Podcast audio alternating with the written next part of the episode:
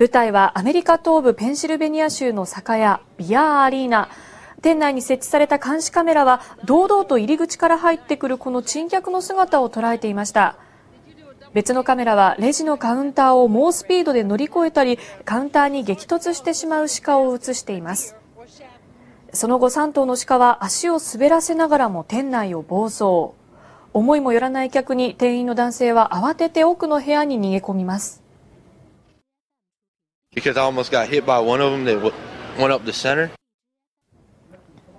ビアアリーナがディアアリーナになってしまったと地元テレビは面白おかしく報道。